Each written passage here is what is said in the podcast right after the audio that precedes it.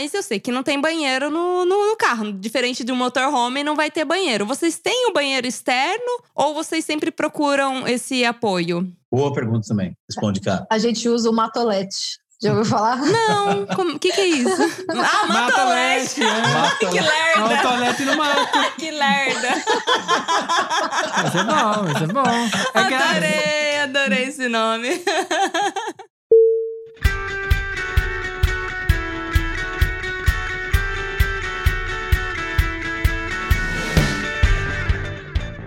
Olá, viajantes, aqui é a Manu. E aqui é o Mac, sejam muito bem-vindos ao ViajaCast. E hoje estamos recebendo um casal que, olha, quando eu escutei falar deles, eles estavam na África. É, agora eles estão perdidos no sul do Brasil. Mas não era pra estar no sul do Brasil, porque a gente tava conversando antes, era pra ter passado no Canadá, do Canadá pra... Tá muito rolo isso aí. Esse pessoal tem rodinha nos pés, ou melhor, eles estão sobre rodas. É, e é o assunto de hoje, né? Vamos falar hoje com um casal que o nome da, da rede social é Roca no Mundo. Mas esse nome, né? Roca, na verdade, né? Vou até perguntar pra eles que, qual, qual que é o certo? É Roca ou Roca? Porque é Rogério e Camila. Sejam muito bem-vindos. Muito obrigado, obrigado, Mac, obrigado, Manu. Um prazer aqui estar gravando esse episódio com vocês. Bom, já, me, já vou emendar a minha apresentação. Eu sou Rogério e é justamente isso. Roca no Mundo é as iniciais. Ro e K. Então, Rogério e Camila. E aí a definição é perfeita, é no mundo. Hoje a gente está nessa expedição aqui na América do Sul, mas se você perguntar daqui a alguns dias, alguns meses, na verdade, a resposta com certeza vai ser outra. Adoro. E você, Camila? Eu sou a K, do Roca no Mundo, e eu tenho 35 anos, a gente ama viajar, estamos oito anos juntos, e atualmente no projeto Roca sobre Rodas. Então, é, é, isso. E é justamente sobre mais ou menos isso que a gente vai falar, que a gente quer falar hoje sobre Overland. Exatamente. Esse casal tá com uma expedição Overland pelo Brasil e América do Sul. E quando eu conversei com a K, foi exatamente um período que eu e o Max estávamos namorando essa vida Overland. Então, vamos tirar nossas dúvidas, né, ah, né, amor? Com certeza. então, partiu? Partiu.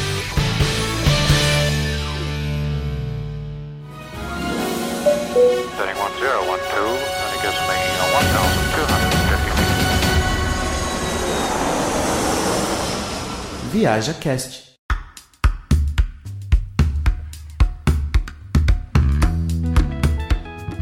Bom, vamos lá. Overland, primeiro, para as pessoas que não sabem o que é isso, porque hoje eu até comentei com um amigo meu que eu ia gravar falando sobre Overland, ele falou: "O que que é isso?". É. Então, vou deixar vocês explicarem. É uma dúvida muito comum. É, o que que é Overland? Basicamente, da forma mais resumida, Overland é viajar sobre rodas. Então, é uma viagem, geralmente viagens mais longas, né? Muita gente faz de moto, mas geralmente o termo é mais aplicado a viagem de carro, que pode ser picapes transformadas e equipadas, né, com barraca do teto, que é o nosso caso, mas uh, pode ser com barraca de chão. Uh, aumentando um pouquinho o tamanho, pode ser motorhomes adaptadas em vans, também muito comum. Combis, né, o pessoal de van life, de Kombi, também muito famoso, está pegando bastante aqui na América do Sul, Brasil. Até mesmo os clássicos motorhomes, né? Então, a ideia do Overland é justamente uma viagem longa e que, que o viajante cria ali uma, uma certa independência, que ele consiga se manter na estrada, né, com toda a estrutura ou parte dessa estrutura e lhe dê independência para né, o destino é o que menos importa, na verdade. A viagem, é. né, ali o deslocamento, o, o, ir é o mais importante. A Manu comentou que a gente estava namorando e não é que saiu da ideia, ainda não, eu fico pensando imagina. nisso. É porque assim. É um namoro recente. É, a, o que, que, a gente tinha pensado? Tipo assim, hoje a gente viaja com moto, né? Quando dá, ou mochilão, né? Basicamente. Porque uhum. moto eu tenho e mochilão é a, a, a, parte mais básica. E a gente tá pensando, pô, a gente às vezes aluga um carro de vez em quando, aluga um carro pequenininho. E a gente, quando aluga um carro, tipo um 500, que é o carro piquititico, que pra quem não sabe, não sei, procura aí na internet quem não sabe o que é um 500. 500. O clássico. É, é, o, o Fiat um 500.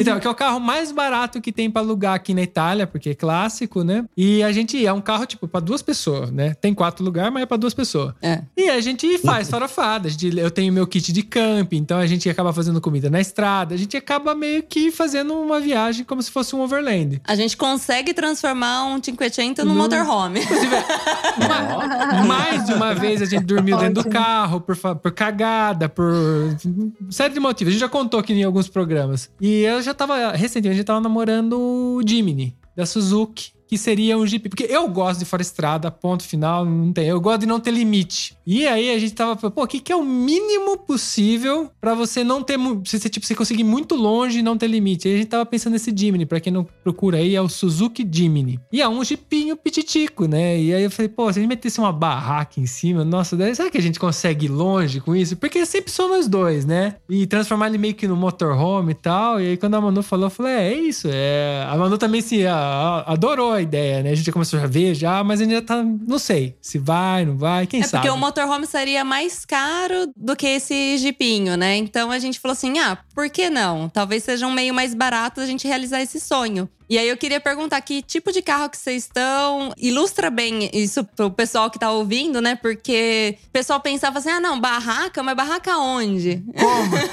Sim, Uhum. super normal. É interessante isso, porque esse final de semana nós estávamos, encontramos com outros viajantes, né, também nessa mesma modalidade Overland, e eu soltei a seguinte frase depois de conhecer o carro que eles estavam, né? Quem quer faz, porque nós já vimos de tudo. É. Inclusive uma barraca de teto em um Uno, né? Nossa!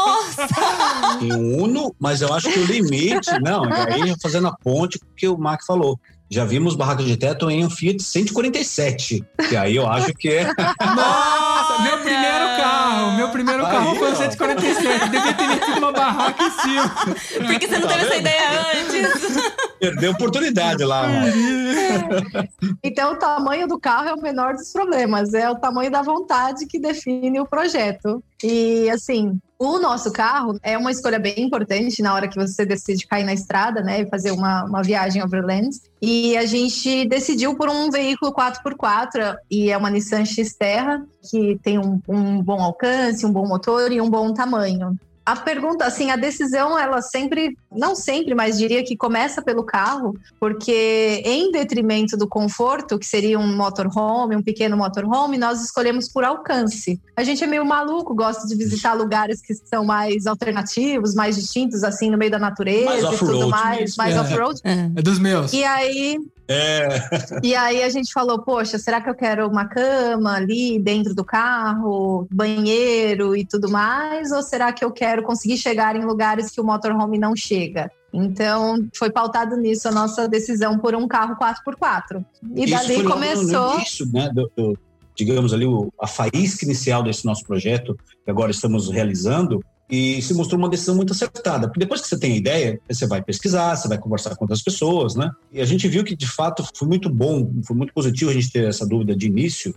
porque onde você quer passar, onde você tem mais vontade de estilo de viagem, ele acaba delimitando o carro, realmente. Pode, Sim. pode ser um 147? Pode. É. Né? Pode ser um motorhome adaptado. Eu tenho um grande amigo que comprou uma, uma- um carro que era uma ambulância, um Ducato, Hum, e transformou no motorhome com as próprias mãos. Uhum. Que doideira. Mas para a gente, Camille e eu gostamos mais de natureza, de fazer trilhas. Então, o que pautou o nosso projeto foi justamente, falando, não, peraí, é mais conforto o motorhome? É, mas em detrimento do conforto, para nós é mais importante até onde a gente consegue chegar com o carro. Sim. Então, aí começamos a desenhar o projeto. Então, tem que ser um 4x4. Então, a partir dali, qual 4x4? E aí você vai desenhando em cima disso, até onde você quer chegar. É importante você conseguir ter um carro que permita você acampar na borda de um canyon.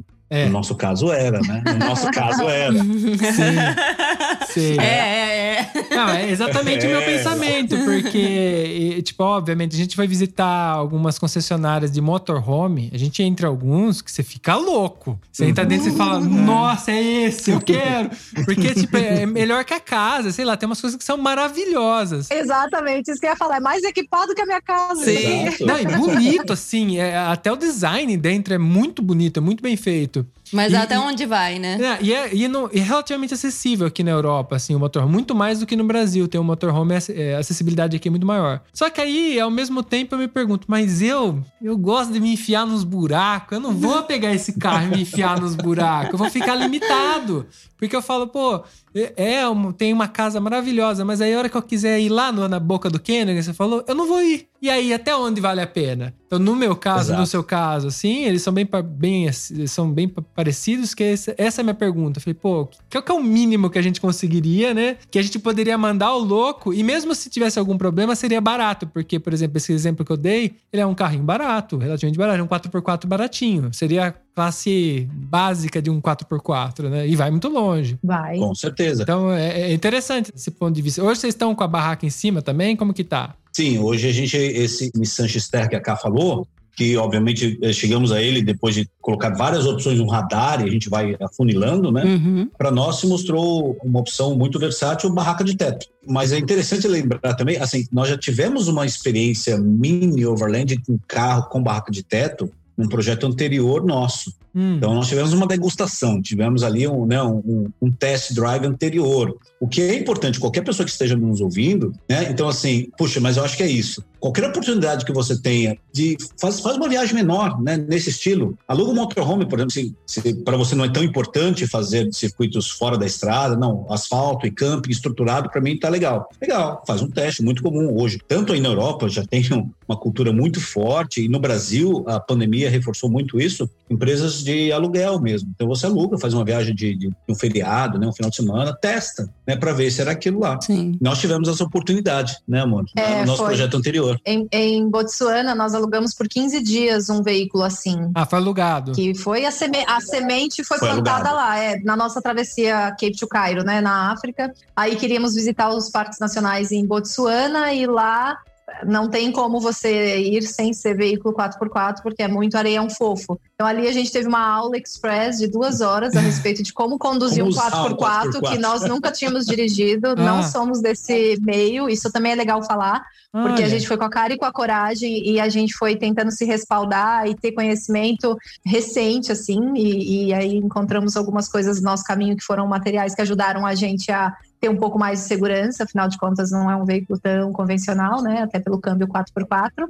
E aí lá a gente já adorou ficar 15 dias no meio do mato, armando aquela barraca e, e ter tudo ali, a casinha, né, a cozinha, tudo. E aí lá foi a sementinha É. e aí, até de encontro com isso que o Rô falou, que nós falamos da decisão ser esse veículo, foi porque quando a gente decidiu por esse projeto, o Roca sobre Rodas, o destino era Brasil e Patagônia. Hum. Então, como a gente queria visitar esses dois lugares, aí talvez dá para fazer de motorhome, mas tem muito lugar aí no meio do caminho que pede aventura, né? É, com certeza. Às vezes a gente fica com dó, se a gente tá com um carro convencional, né? Mas tá à vontade, eu quero ir. Mas tá com um carro mais baixo. Aí se você. Não, eu vou, vai, vou. Você tá ali na, na animação, eu vou. Mas aí você tá com um carro na estrada baixo, vem aquelas pedras, bate, você ouve aqueles barulhos, já dá uma dor no coração. Aí já tira um pouquinho, né, ali a, a- a diversão e, obviamente, o aproveitar aquilo lá. Sim. Então a gente sempre falou assim, falou, não, mesmo que a gente não faça, pra, mas vamos ter um carro alto, 4x4, mesmo que seja fazer ali bem. Até para estrada de rípio. É, uma porque- estrada exatamente É. mais, mais pedregosa, mas você faz sem sem, não Sem é sofrer tanto. sem sofrer, exatamente. Bom, brevemente que vocês falaram aí, agora eu vou ter que perguntar, não vai ter que, mas eu até sabe que eu vou perguntar.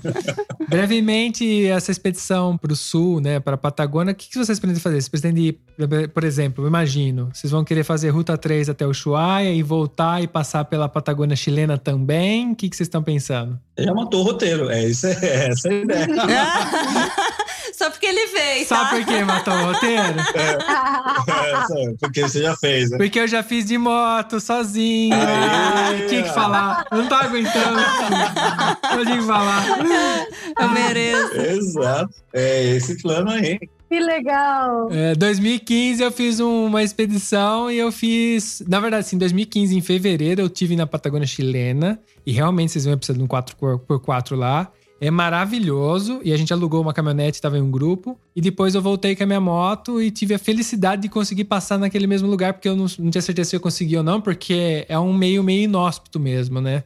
Então, vocês se preparem com o combustível aí, porque os postos lá pra baixo é bravo. Às vezes é muito longe um do outro.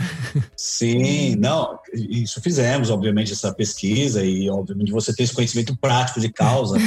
A gente, entre os acessórios de segurança que nós pensamos em nosso carro, tem alguns, tá um galão S de 20 litros, né? Que Boa. por Perfeito. enquanto ele está vazio, né? Imagina alguns trechos já na Ruta 3, na Ruta 40, na carretera austral no Chile. Uhum. É bom andar com ele já abastecido, né? Mas esse, sim. Sim, eu, eu descobri na marra, tá? Só pra avisar.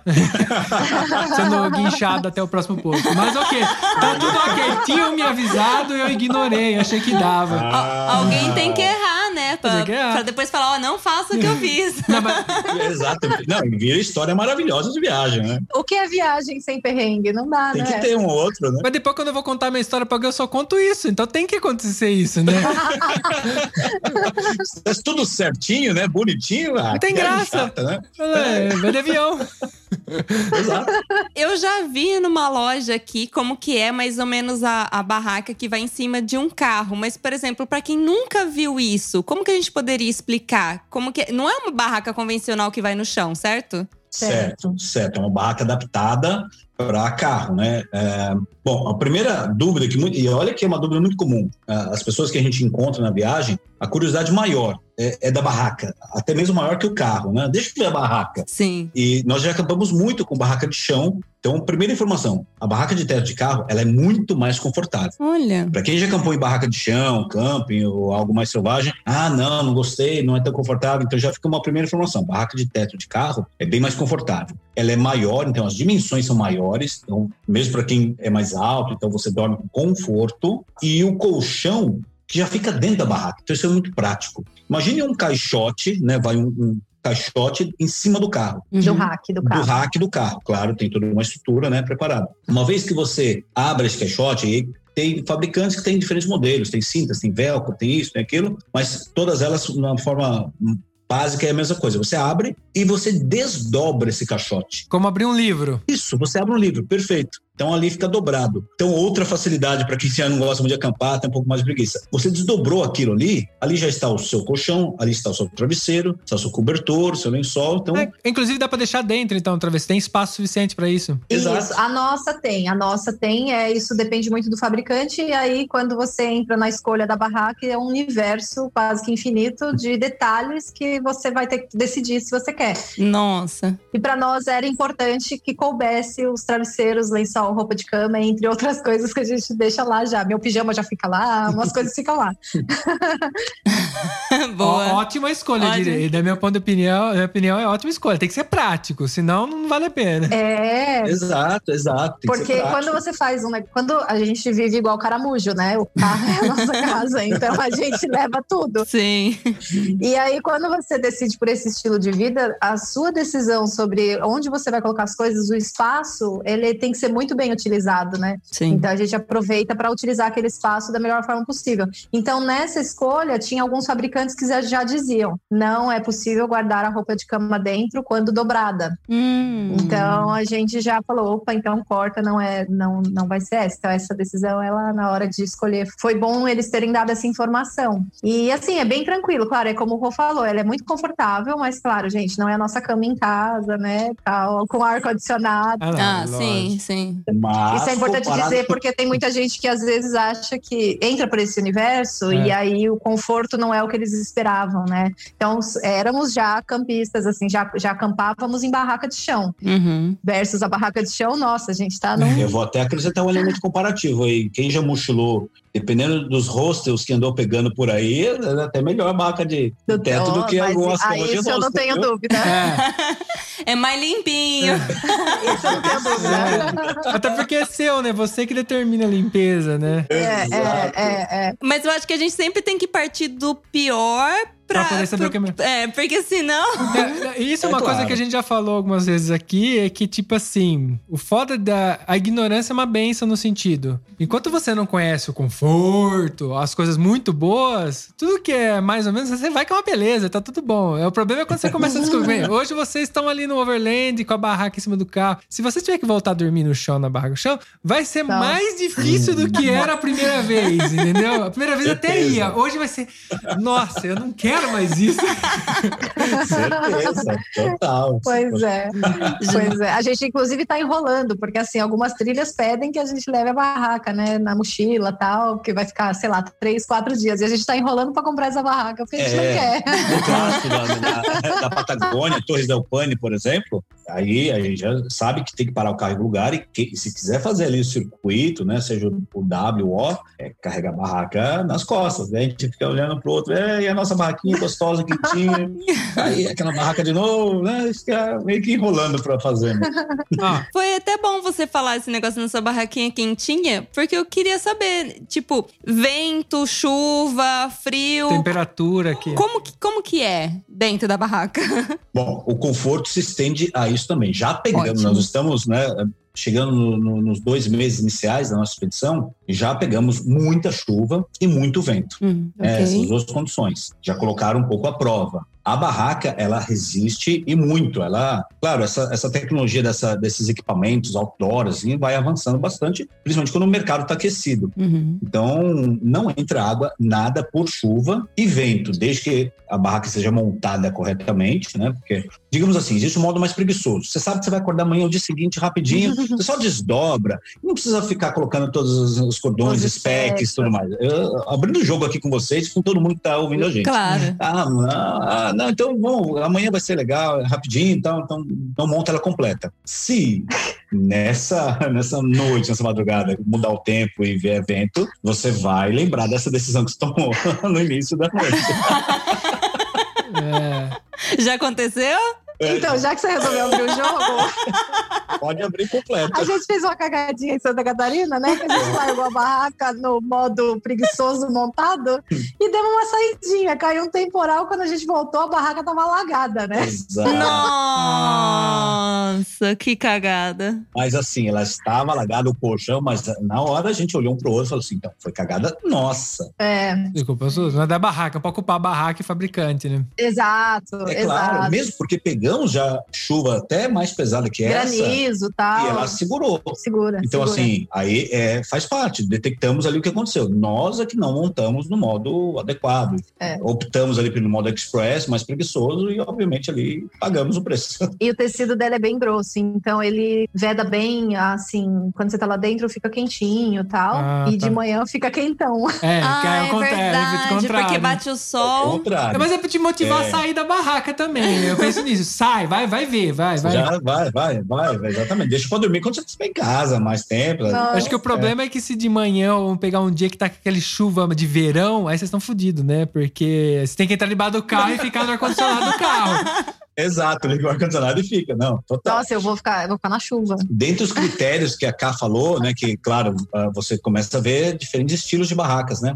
A nossa, que não é, tá longe de ser a top, tem muito melhores que a nossa, mas, por exemplo, alguns confortistas que pra gente vale a pena. Então, tem iluminação LED. Então, da barraca, tem todo um sistema para você ligar na bateria do carro ou no acendedor de cigarro. Então, você tá ali dentro, sei lá, tá no escuro, você pode, obviamente, luz do celular, ou lanterna, ou tem uma fita LED, então ilumina toda a barraca. Indo um pouquinho além. Junto com isso, tem tomadas USB dentro da barraca. Então, quer carregar seu celular, seu gadget, você tá lá. E isso vai num outro acessório, que aí acaba de falar, porque ela fez questão desse acessório, Hum. já que a gente tá indo pra Patagônia. Ela falou, não, cobertor, ok, saco de dormir, ok, mas ela quis algo além. Fala pra eles o que que você... O quê? Ai, meu Deus. Não, é algo que aí na Europa... Eu me dei tem, direito mas a ter luxos nessa viagem. É. Eu resolvi que eu queria um cobertor elétrico. Aí eu Boa. É. Não, mas fez bem. peguei um cobertor.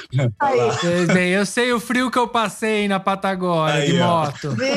Aí, ó. Eu sei. Tá vendo, né? Já- Fala, Rogério, você um dia vai me agradecer por esse luxo. Não. Eu falei que eu não empresto pra ele. Falei que eu vou me enrolar inteira no cobertor elétrico, porque ele comprou um ventilador. Ele É. comprou um Olha que ventilador. engraçado, preocupações diferentes, né? É. Preocupações diferentes. tínhamos um USB dentro da barraca, né? Qual a minha preocupação? Aí eu comprei um ventilador que liga no USB. Então eu conecto ele em cima da barraca, o ventiladorzinho, ah, me refresca. E ela comprou um, um cobertor elétrico. Então, cada um com suas preocupações e medos, né? Mas, mas assim, é lógico, tem que tomar, acho que cuidado. Só que o cobertor elétrico ele consome bastante, não consome bastante energia? Não sei como que funciona a ligação. Consome. Não, não, Não, não, esse já é pouco. feito. A entrada dele dele é 12 volts. 12 volts. Só que, Mark, já, já você deu um- um- uma deixa para gente outro, agregar um assunto aqui. É. É, como que a gente equipou o carro, por exemplo? a parte né? elétrica do carro para topar, para aguentar Pra aguentar tudo isso. acessórios. Ah, É, vo- vocês lógico, adaptaram, sim, sim. então. É isso que eu tô pensando aqui. Isso. Então, assim, claro que não, o que a gente vai falar aqui agora não foi pensando no cobertor, mas já encaixa aí. No nosso carro, a gente colocou uma bateria adicional, uma bateria estacionária, Ótimo. que é diferente da bateria do carro. Mas a bateria do carro, ela aguenta picos né, de, de, de energia. Quando você dá a partida, ele dá aquele pico de, de energia. A bateria estacionária é, é como se fosse um no-break, ele libera energia né, ali aos poucos. Então, ótimo para alimentar, por exemplo, cobertor elétrico, por exemplo, uma geladeira automotiva que nós instalamos no nosso carro também. Hum. Então, essa bateria estacionária, ela permite certos confortos já bem no espírito overland mesmo. Então, muitos overlands, por exemplo, não optam por uma geladeira automotiva. Não, não é algo barato, claro, ocupa o espaço do carro. Nós falamos, não, peraí, parou. Mas como eu ali. disse que sem cerveja gelada eu não viajo. Ah, Tá. Parou no acampamento, aquele pôr do sol lindo ali, né? Você viajou o dia inteiro ali. Não tem uma cerveja? Então, uma cerveja gelada. Não. Então, ok, vamos providenciar esse. prioridades, É, né? eu, eu compartilho da geladeira também, eu gosto de ter comida à mão, assim, parece sempre que eu tô querendo... Eu tô desesperado que eu vou morrer de fome, né? A gente fala aqui, porque não pode Com faltar medo comida. de morrer. Medo de morrer de fome. Meu pai fala, vai que eu morro com fome. Eu não posso morrer com fome. Não é de fome, é com fome. Com fome. Com fome, exato. Mas ah, é é legal, então, o que você falou, porque a estacionária, o bom, a vantagem também dela é que se ela acabar, tudo não influencia na partida do carro, porque ela, ela se desconecta provavelmente quando não tá carregando. Perfeito, exatamente isso. Isso é um padrão que tem em motorhome e é interessante mesmo você já pensar nisso, porque bem que vocês têm um motorhome. É um tipo de motorhome, né? É, Sim. é, ele é chamado de mini motorhome, exatamente. motorhome. Assim, a classificação nesse mundo, né? O único foda é que é, daí tem um mundo a se descobrir, tem tanta coisa. Você entra numa loja dessas, dessa, de equipamento pra isso, você tem opção do- de tudo. Nossa, dá vontade de ter tudo. Pra concluir da barraca, eu tinha uma questão que eu acho que também talvez alguém tenha, que é tipo assim: eu tô comparando com uma barraca de chão, porque acontece isso. Peguei uma chuva, vou guardar a barraca. Se você guardar a barraca, ela não vai ter como se enxugar a barraca às vezes, né? Não tem como se enxugar. Sim. É, principalmente quando eu tô de barraca de chão, eu guardo ela molhada. E aí, a hora que você vai usar a segunda vez, você quer morrer. Porque tem você e todo o cheiro de fungo que, que criou nesses dias, né? A de carro sofre isso, ela se auto-seca. Ela tem, tipo assim, ó, porque eu fiquei pensando, será que essas barracas, pra ela estar numa caixa ali, ela tem algum sistema de ventilação? Então, quando você tá andando com o carro, ela seca? É pensado isso? Ótima sua pergunta. Eu tô rindo, porque Ah. eu achei que ele ia perguntar se dá pra transar na barraca. Ainda bem que não foi essa a pergunta. Ah, não, é. Tudo isso em qualquer lugar. Quem quer faz. É a mesma coisa de andar lá carro. Quem, Quem quer, quer faz. faz, Quem quer faz. Isso aí ninguém tem dúvida. Não tem Se lugar. não for na barraca, vai ser no matinho que vocês parar lá. Né? Exato, é. Um, um, um Fiat 147 se barraca no teto, né? Já, É. já foi responsável por vários filhos do mundo aí. Exatamente. Imagina uma barraca no confortinho. É, exato. Então, isso No máximo, ó, quando o cara tá preocupado, ele põe isso filme no carro, que é o máximo que se preocupa. exato. Máximo de preocupação. Não, mas essa sua preocupação, ela tem uma certa limitação próximo à barraca de chão. Hum. É, já passamos por isso também. Então, assim, pegamos chuva e aí tinha que levantar acampamento. É um pouco melhor que barraca, digamos, de chão convencional, porque como ela fica no teto do carro e geralmente você já vai se deslocar o dia seguinte, claro que ela tem todo um sistema, entre aspas, de vedação, de velcro, para evitar elementos externos entrarem nela, poeira e afins Sim. Mas ela fica respirando, né? Ela respira. Então existe ali, por entre um velcro, por melhor que seja o velcro, vai ter uma troca gasosa, algo entra, algo sai. Então, nós, por exemplo, depois de pegar chuva, na noite seguinte, não vimos a barraca molhada, né? Nem, nem com mau cheiro. É, Em cheiro também. não, nem é, e porque também, como ela é bem isolada, se a gente monta direito, né, e não faz igual, deixa lá no, no modo preguiçoso montado, Sem preguiça, galera. Sem preguiça. sempre, é, mas depois disso, olha, a gente monta direito, porque a gente Exato. ficou traumatizado. Aprenderam. Aprendemos. Se, como ela é bem vedadinha, a água fica por fora, não fica por dentro, assim. Então, mesmo que feche ela um pouco molhada, um pouco úmida, como a gente está usando ela praticamente todos os dias, então quando a gente abre, ela já seca e não fica cheiro dentro. Hum. Isso é bem bom, assim. Exato. É, e também uma outra estratégia que a gente usa, assim, é, geralmente ah, chove à noite. Aí a gente acorda, a barraca tá ainda molhada. A gente dá uma batidinha, tal, deixa ela, né, um jeito mais. Tira aquele, aquelas O pocinhas de né, o água, grosso. tira o grosso. Vamos tomar café, desmontar as outras coisas. Nisso o sol já veio e já secou. Ah, deixar por último. Então, a Isso, gente deixa por último, a gente é. deixa por último, porque gente- às vezes nem precisa chover, né? Só o, o relento já deixa ela úmida, totalmente úmida por fora. Aí a gente evita, tipo, sair e já desmontar. A gente faz isso pra não fechar ela molhada. Mas aí na estrada, assim, aí geralmente já, já sai o, o restinho de água que tem. Mas nós nunca pegamos cheiro de molhado dentro, assim, porque É. não, a água não, não vai pra dentro. Não, só para complementar, nessa ocasião que a Ká falou que por negligência nossa molhou tudo, né? Então aquela noite, claro, não foi tão confortável, dormimos tudo úmido ali, mas no dia seguinte, então a barraca, ela não é tudo fixo. Então nós tiramos, por exemplo, o colchão. Tiramos o colchão dentro da barraca e colocamos no sol. Sim. Então ele secou. Então tem essa vantagem também. Se, né, ó, preguiça, baixa todo mundo, tal, deu ali a merda, esqueceu. Uhum. Ok, se só precisa de um dia de sol depois, mas você tira o colchão, você vai tirando ali as partes que ficaram molhadas para voltar Secar. à dignidade dentro da barraca. né? Não tá digna. Antes da Manu fazer a pergunta, voltando no que ela falou lá, é que a questão pra mim não era se dá pra fazer, é que fazer isso em cima do carro é fácil. Ah, deve balançar tudo, né? Ah, é fácil. Porque o carro balança. Ajuda? Ah, ajuda, exatamente. Tá lá. Quase um colchão d'água ali, um colchão ali, né? Mas, né, aquelas camas vibratórias ali, né? Não, não, mas brincadeira da parte, porque eu falo assim. É só no é- ritmo. Nem só nessa situação, mas ficar em cima do carro é uma coisa meio instável, não é? Não sei como que é seu carro, ou não, ele é, ele é bem firme. Não, o carro. Não, o Não, carro ele, é firme, ele é firme. e a barraca também é muito firme. Eu acho que o que dá essa segurança é a barraca. Ela é bem, assim, bem, bem feitinha, sabe? Tá testado e aprovado. Se você está acampado em um camping ou com outras pessoas próximas, independente da intensidade dessa atividade em cima da barraca, não vai ser algo muito discreto. Né? Você acorda de seguinte, você desce da, da barraca, todo mundo. assim. "Ah". É, todo mundo te, te olhando. O carro ficou assim, né? Igual em filme. É, ou vocês estavam quebrando pau e brigando essa noite, ou Ah. por esse sorrisinho que vocês desceram, foi o não foi eu quebrar o pau. A Maís se vê do sorriso. É. Desceu cantando, com o sorriso no rosto. Fazendo café da manhã pra, pra esposa, fala, ô, fiz o café pra você. É. É, aí pronto, já. Mas isso denunciaria mesmo se não tivesse feito o movimento. É. Não precisa Exato.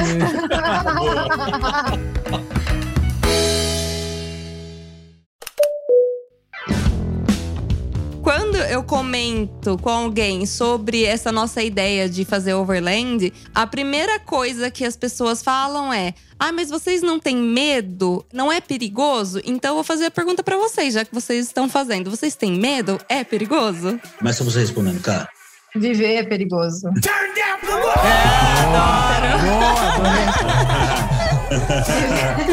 perigoso. Pois é, então, a gente fez um ano e meio de África, as pessoas também tinham essa pergunta, sabe? Nossa, mas lá não é um monte de leão na rua? Gente, não. Nossa. Então, é assim, claro, por vivermos no Brasil, a gente já sabe que existe realmente um risco de algumas coisas, né? Então a gente, principalmente, não dá bobeira, assim, a gente evita dar bobeira, ficar marcando toco, a gente dorme em camping, que já é um lugar que é mais afastado, ou tem segurança, ou é um lugar feito para isso, a gente evita dormir na rua, Uhum. a gente tenta se cuidar para que coisas que a gente sabe que podem acontecer, que nós já ouvimos vários relatos e vários viajantes, isso no- na questão do roubo, né? Assim, de ser roubado, de ser furtado e tudo mais. Então a gente evita, não deixa o carro na rua, se a gente fica num lugar, a gente arruma um estacionamento. Uhum. A gente tenta se munir de, de meios que a gente chegue lá e não, não encontre o carro, encontre alguma coisa que pode impactar no, no projeto, né? Financeiramente falando. O risco físico, a gente também, assim, lê bastante onde a gente está indo, onde a gente está se enfiando e tudo mais. Então, acho que é até uma parte importante você planejar, para você ver por onde você está passando e tudo mais. Mas no fim, assim, a minha frase para todo mundo é: o mundo é mais bom do que mal. Uhum.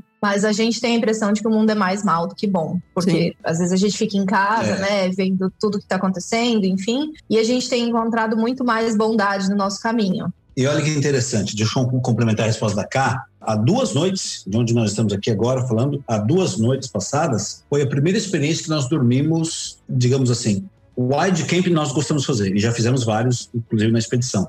Sentimos muito seguros em wild camp. Quem não está familiarizado com essa expressão é quando você acampa selvagem, mesmo você não está no camping, No mato. você está no mato, você está exatamente Distante, é. distante. Distante. Mas a gente gosta da distância. Então, assim, longe da, da civilização, nós nos sentimos muito seguros. Muito. Só que há duas noites foi a primeira experiência. Dormimos, digamos, ali numa cidade pequena, Uhum. mas não era camping. Dormimos ali no. Como se fosse na rua. Quase se fosse na rua, exatamente. Como se fosse na rua. Então na foi rua, a é. primeira experiência que nós tivemos. Certo. Mas é claro, conversamos com as pessoas que estavam próximos ali, inclusive, né, perguntando tudo bem, dormir aqui, autorização, não, tudo bem, e, e foram duas noites tranquilas, super tranquilas. Era uma cidade pequena, apesar de turística, né, recebe um pouco de turismo, mas uma experiência que foi super. Nos sentimos seguros Sim. o tempo todo e não tivemos nenhuma intercorrência. Agora, abrindo aqui até um- uma informação, não vou dizer exclusiva, É. mas pouca gente sabe que o ViajaCast vai ser, vai ser uma ação, digamos ali, limitada. Gostamos, gostamos. Vai assinar contrato depois com exclusividade. Claro, pode colocar, pode colocar aquela vinhetinha exclusivo ViajaCast. Pode colocar. Vai- Vai, vai estar na thumb, assim. vai, bem- vai, vai, editor, coloca aí a do, do plantão. do- É, pode colocar a vinhetinha. Saímos de São Paulo, né? Nós somos de São Paulo, tudo mais, e a primeira noite já foi do estado do Paraná. né? Nos perdemos por conta do- de uma atrapalhada com o GPS, tudo mais. Somado ao GPS nos trollar, pegamos já uma estrada de terra com muita lama, tanta lama que ali mesmo 4x4 não funcionou. Tivemos que usar um guincho, um outro equipamento de segurança que a gente colocou, né? Porque Ah, ótimo. Estão equipados. muitas vezes sem encalhe. Exato, exatamente. Já usamos o guincho logo, já. já No já- primeiro dia de viagem. já, o departamento financeiro gostou, que já justificou o investimento, entendeu? É. Na verdade, foi tudo proposital. ok? Foi pra Pior que justificar. não, Marcos. pior que não. Assim, storytelling encaixaria perfeito. Pior que não foi. E assim, por que que eu tô dizendo isso agora? Porque a primeira noite da expedição, ela já foi num lugar totalmente imprevisto. No meio de uma plantação de soja. Dormimos exatamente no meio de uma estrada de terra, que nós nem sabíamos se alguém ia passar ali ou não. Simplesmente o carro não tinha como sair dali. Mesmo com Nossa. guincho e tudo mais, a gente colocou o carro numa posição pseudo mais segura, mas era em uma estrada de terra no, no estado do Paraná. Ponto. Se ia passar alguém ali durante a noite, não. A nossa conclusão: bom, se nós com 4x4, com tudo isso, mal conseguimos chegar até aqui, o cara tem que vir com um trator para chegar até aqui, É. né? Porque senão não vai chegar. E aí vai fazer barulho, vocês vão notar. Não, mas Perfeito. o cara vai procurar alguém pra pegar no meio do nada? Não, ele vai procurar onde tem pessoas, né? Sim. Não tinha nem como chegar ali. Olhamos um pro outro e falamos assim: mas peraí, tudo bem. Tem cerveja? Mas a gente falou assim: a gente está com a nossa casa aqui. Beleza, então minimamente para o carro ali, abre espaço se alguém for passar na, na estrada e abrimos a barraca e dormimos ali. Ou seja, a primeira noite da expedição já foi em algo imprevisto, não era camping, era um wild camping, né? Mais ou menos. mais ou ou menos, né? E na manhã seguinte, minha primeira preocupação, eu, eu sou quem acorda mais cedo. Assim, Ele é o que mais- faz o café. Eu só Ah. faço café da manhã. é. Aí acordei, no que eu olhei assim pra fora da barraca, eu vi um ônibus. Um ônibus grande, um ônibus. É, eu lembro que eu abri a da barraca e falei pra ele: Rô, tem alguém ali, tem alguém ali. Eu falei, é, é um ônibus. Só que o ônibus, ele tava tentando chegar onde a gente estava indo. Também ele estava encalhado, ele estava numa situação que nós Parecida tínhamos passado na noite anterior. Era um ônibus que estava levando os trabalhadores que iam trabalhar. Eles iam, é, além da soja, tinha uma área ali com plantações de pinos, e aí tem a extração de látex. Então o ônibus estava levando o pessoal para trabalhar, mas ele não conseguiu chegar até lá, Uhum. até onde a gente estava, então o pessoal desceu e, enfim, começou a trabalhar por lá mesmo. Aí depois tudo isso passou, enfim, o- na manhã seguinte já secou um pouquinho o barro, enfim, Aí já voltamos. ir.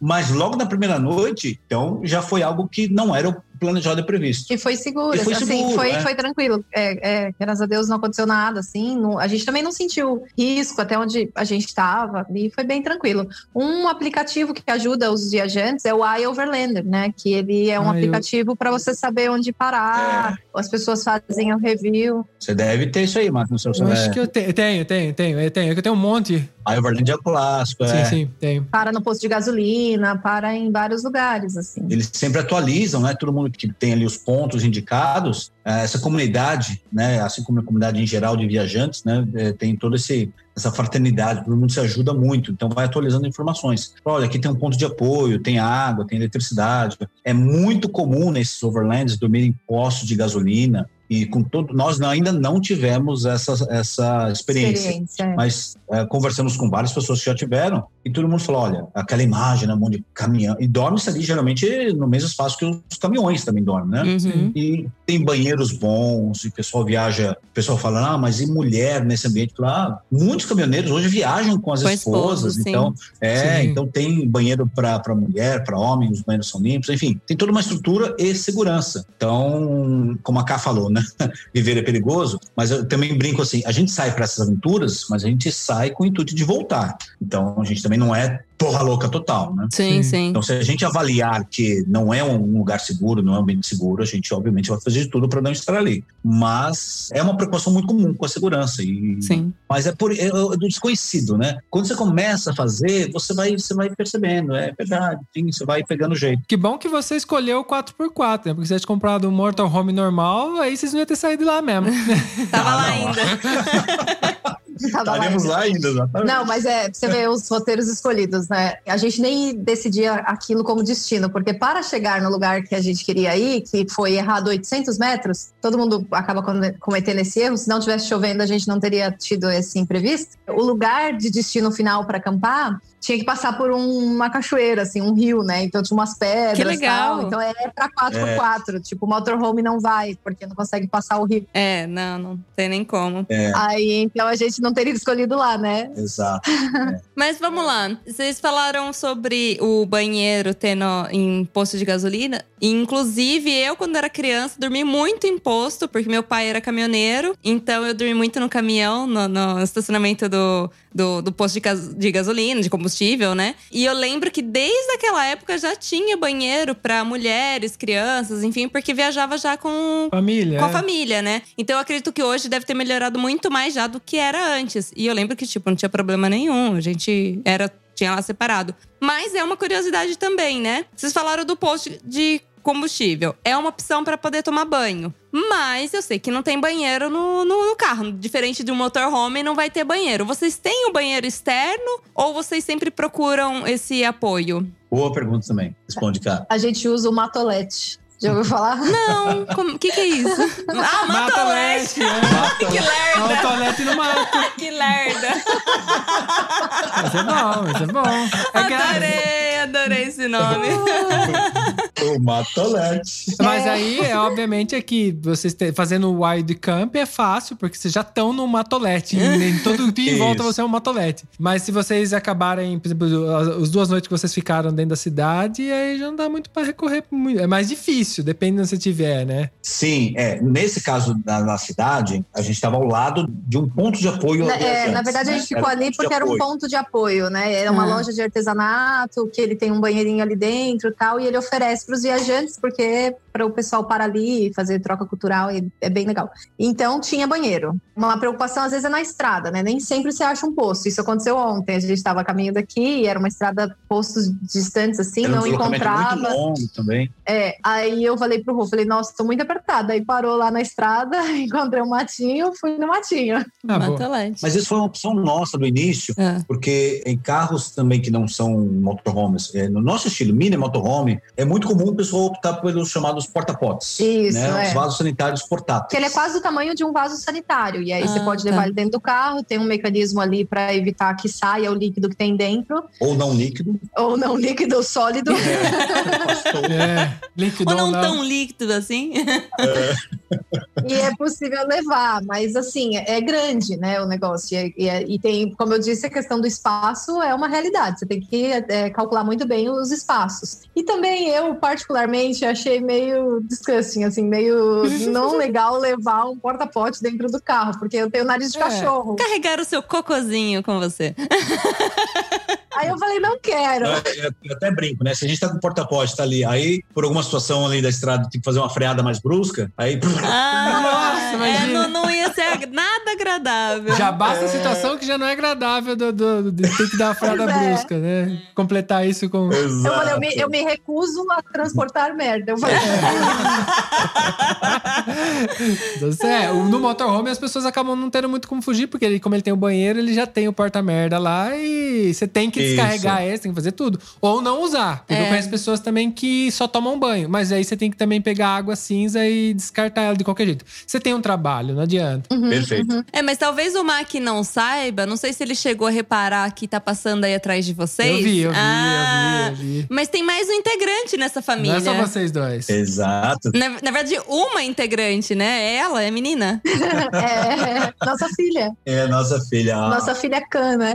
Wália. É o Wália, a cadelinha. Aventureira também, super companheira de viagem. Dorme com a gente dentro da barraca. Ah, Então, já para dar uma ideia, a nossa barraca que é a menor do, do nosso fabricante, do modelo, nós dois com espaço e a caminha da Wália nos nossos pés. Então, e ela também se acostumou muito bem. Quando ela tá com sono antes da gente, ela fica ali perto da escada da barraca já querendo subir. Ah, que fica bonitinha. pedindo para subir, exato. E os horários ela acompanha. Então a gente sobe, a gente, nós somos os elevadores dela, né? Aham. Porque aí geralmente a K sobe com ela e eu desço. Mas assim, dentro da barraca ela não late, ela não. Só Não, ela late até- ela ouvir. Exato, é, é legal porque ela até meio que ajuda a gente, assim, segurança, né? é. Porque Sim. É o alarme, né?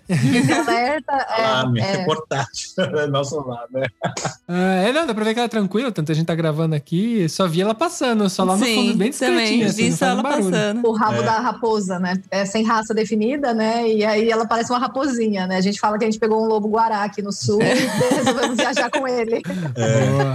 Gente, e a cozinha? É, É, falamos ia- do banheiro, falamos do quarto, mas a parte mais É. importante, a cozinha. Aonde fica essa cozinha? Vocês adaptaram? Como vocês fizeram? Exatamente. Fizemos uma adaptação no porta-malas, no que seria o porta-malas do nosso carro. Nosso carro é um misto de, de SUV com picape, né? Tá. Então, quando você abre ali a, a tampa traseira, o que seria o porta-malas, nós tiramos os bancos traseiros, né? Tiramos para fazer toda uma estrutura de madeira. Nessa estrutura de madeira, a gente colocou ali a parte elétrica, essa bateria estacionária. Colocamos o inversor para transformar ela em 110, então a gente consegue carregar notebook, né? né, através da energia da bateria estacionária Além da geladeira. além da geladeira, Sim. que também está nessa estrutura de madeira, e uma fonte que, quando nós estamos em camping ou em qualquer lugar que tenha ali uma tomada, a gente consegue não usar a energia da bateria, a gente liga nessa fonte e já alimenta todo esse sistema. Então, no lugar do banco traseiro, né, e do porta-malas em si, virou um, um caixote grande no, naquela picape, Uhum. nós adaptamos a estrutura, assim, nós quebramos alguns, não padrões, mas é, entramos numa, numa exceção, digamos assim. Por exemplo, porta-pote, somos exceção. Com todo mundo de conversa, é mais comum as pessoas optarem pelo porta-pote do que não. Qual é também a estratégia básica de cozinha? Isso que a gente vai explicar aqui agora. Fazer uma estrutura também de madeira, gavetões de madeira, você puxa, já está o fogareiro adaptado. Como o nosso projeto especificamente, ele tem data para começar, ele já começou, e tem também ali momento para terminar, né, e é considerado curto, nós vamos estrear na estrada de seis a oito meses. Isso norteou É, nosso projeto, né? Puxa, vamos fazer tudo de madeira, tudo isso, aquilo outro, placa solar para alimentar a bateria para oito meses no máximo? Não. Então, adotamos a estratégia de manter simples. Tá. Gavetões de plásticos, esses que se compra aí para cozinha. Uhum. Então, É. nós, dois grandes gavetões, que ali estão, estão os nossos talheres, utensílios, panelas, é, parte dos alimentos, então tudo ali, você vai abrindo as gavetas, algumas maiores, outras menores. E embaixo disso, nós temos duas mesas dobráveis, aquelas mesas portáteis clássicas de camping, Sim. e também o fogareiro. Então, a gente saca uma ou duas mesas, o fogareiro monta ali toda a estrutura, Ao externo, ok. perto ali dessa parte traseira, exato. É tudo externo, a gente não Tudo tem. externo, é, é. porque tem gente que tem os suportes, esse móvel de madeira, já faz tudo planejadinho, né? O nosso não. O nosso a gente põe tudo em cima da mesa ou do lugar que tiver ali, tiver um pouquinho de estrutura, e aí a gente coloca as coisas para ligar o fogareiro, acender o fogareiro e utilizar a cozinha. Então a gente tira tudo ali do porta-malas. Quem que é o cozinheiro? A gente reveza, depende da refeição. Café da manhã sou eu, chefe, sempre. É. Almoço a gente reveza, mas é um pouco mais a cá. E no jantar, dependendo da- da situação, acaba sendo Uhum. mais eu também. Mas ele cozinha melhor do que eu. É, ele tava falando que ele tá se especializando no couch pep É. né, italiano. né? Eu, eu tive essa vibe aí com a carbonara por um tempo, até eu ter uma decepção enorme na minha vida. Nossa. Porque assim, eu. A Manu que me apresentou a carbonara. Eu vim pra Itália, não sabia o que que era. Experimentei de uma menina italiana que era namoradinha de um cara, de um brasileiro aqui. Achei horrível, porque ela simplesmente quebrou o ovo em cima do, do espaguete pronto e falou: come. E eu não sabia o que eu tinha que fazer, comi um ovo cru. É, não sabia o que era. Ai, que horror. Foi horrível.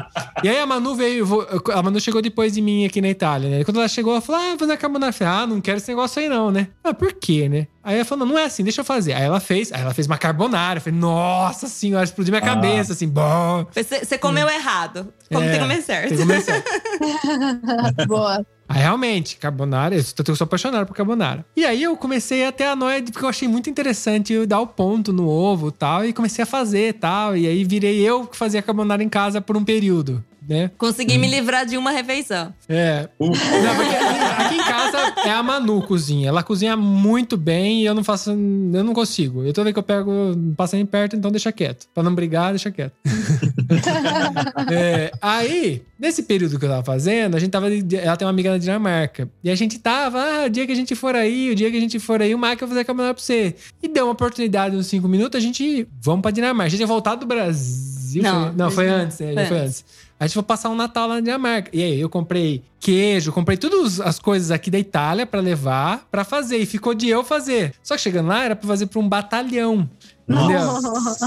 E eu só tinha feito pra nós dois, uma panelica. Sim, lá, aí lá foi teve, assim, ó. Foi uma desgraça. lá ele Só teve uma- que fazer pra sete pessoas. Foi um erro atrás do outro que eu cometi, porque eu não sou o cara da cozinha. E obviamente ficou incomível. As pessoas olhavam minha cara, colocavam.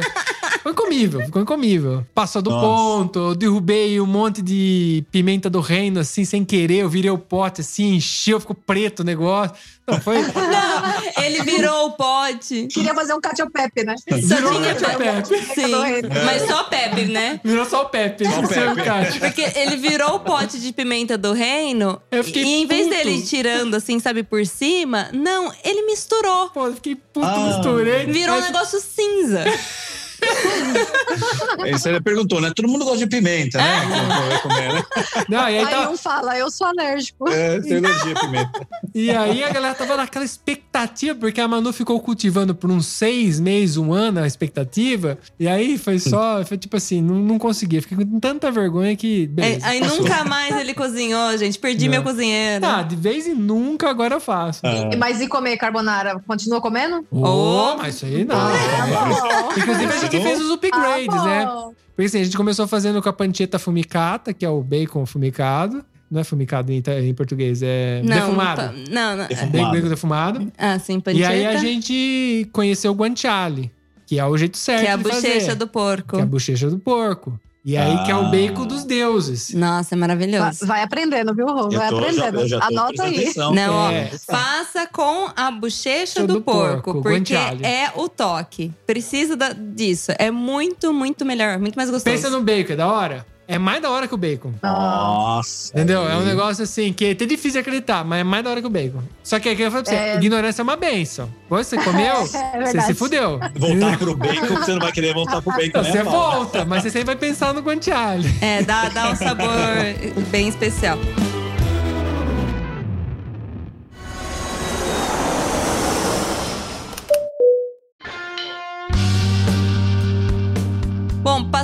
Nossa sessão Ana Maria Braga, É.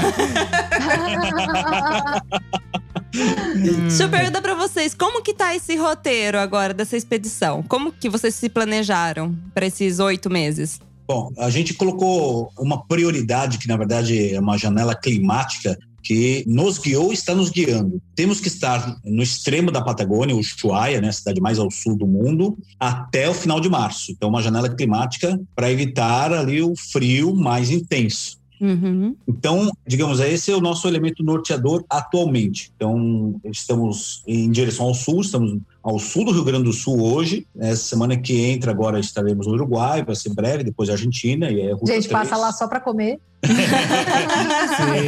Com certeza. É, pegar ali um, um- um belo de uma carne, mas a gente tem essa liberdade. Então, assim, já aconteceu várias vezes. Estamos no lugar, está melhor do que a gente imaginava, nos planos, vamos ficar mais tempo. Já Ótimo. ficamos mais tempo do que o planejado. Uhum. E o contrário também. Hum, não, não tá tão legal aqui, então vamos embora antes, né? Então a liberdade, eu acho que ela tem que nortear esse tipo de viagem, né? A gente tem que se permitir essa liberdade. Então, digamos assim, o que acaba serzindo um pouquinho atualmente essa liberdade? Em primeiro lugar, essa janela climática da Patagônia, né? Em Ushuaia. Uhum. E em segundo lugar, então assim, ok, passamos pela Patagônia, estamos ali subindo o Chile, porque o nosso plano, nosso roteiro, depois da Patagônia, vamos alternando Chile, Argentina, Ruta 40 e Carretera Austral, né, ali beirando os Andes. Depois, dar uma passada rápida na Bolívia, pelo menos o salário de Uyuni, Ah, vai lá pra cima. eu já conheço, mas eu quero apresentar para cá. Depois entrar no Peru, mas muito pouco também, porque do Peru a gente volta ao Brasil pelo Acre. Uma curiosidade que eu, como geógrafo, quero muito conhecer. A rodovia asfaltada mais alta do mundo Olha. é a Transpacífico, é que liga Rio Branco no Acre até o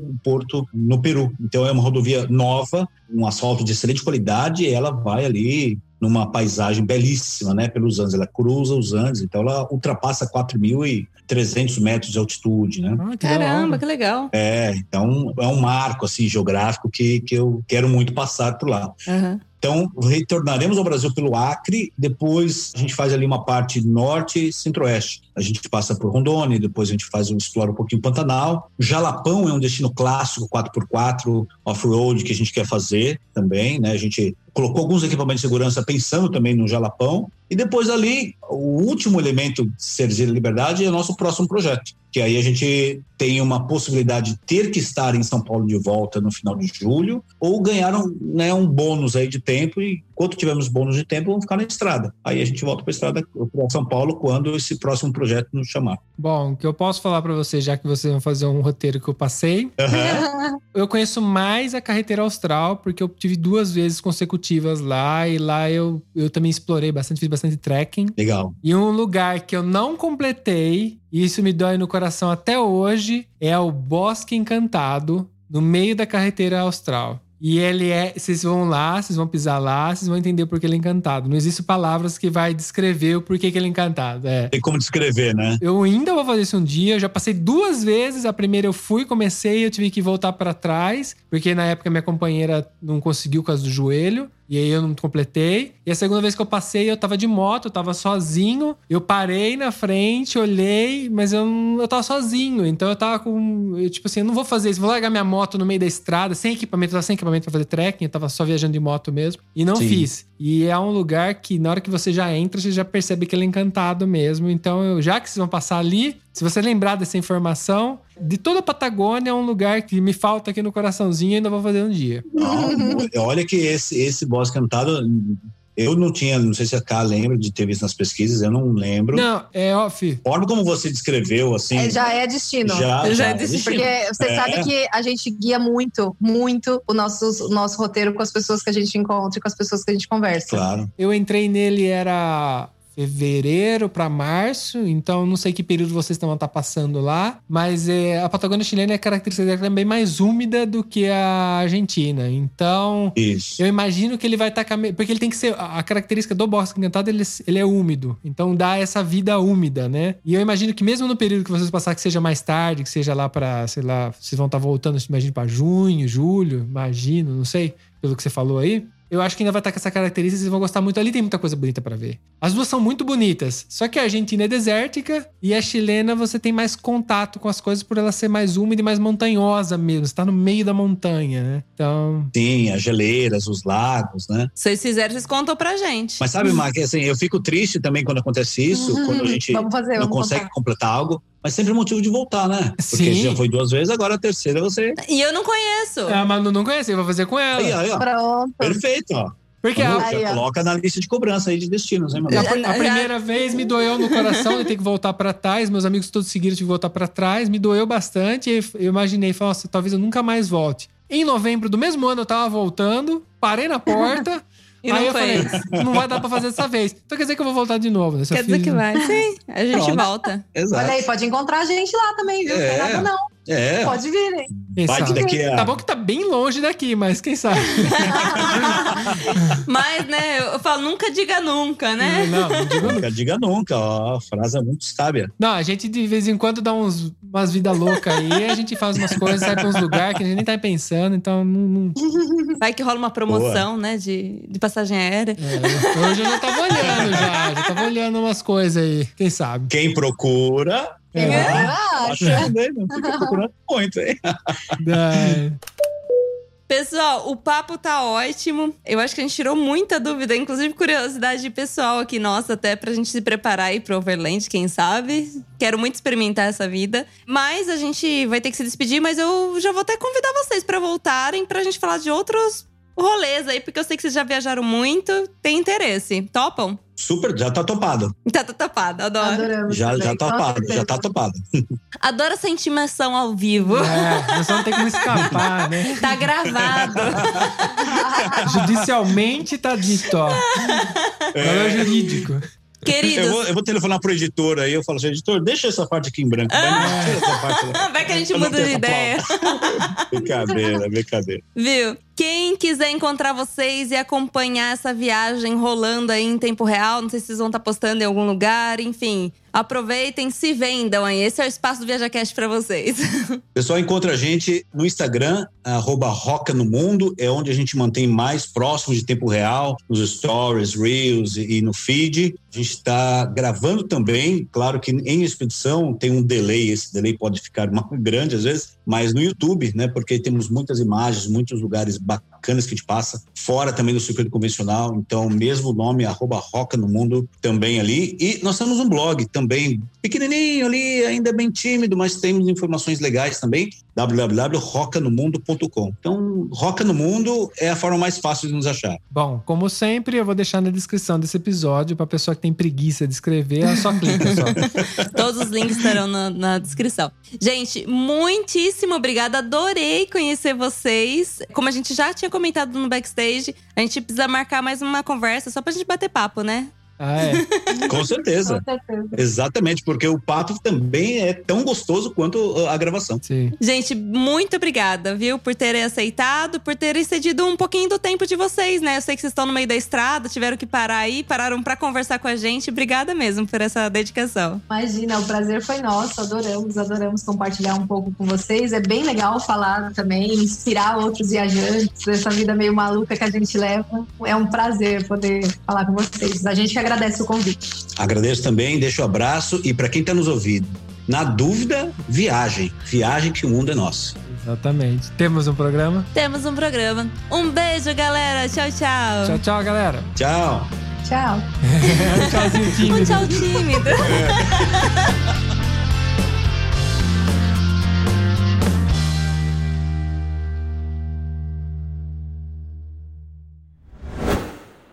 Disso tudo que a gente falou até o momento, porque a gente grava tudo, Tudo, tá? desde quando a gente começou a conversar. Porque a gente faz um episódio extra de backstage É pro- só pros assinantes. pros assinantes do VIP, do Viaja Cash. Então, pra confirmar aqui com vocês, tem alguma coisa que não pode? Tem alguma coisa, cara? Eu falei alguma coisa que não pode? Não. Eu não lembro. Não. Bom, a gente não, Não. a Não, mas gente não é só falou nome de ninguém. É, já é um começo.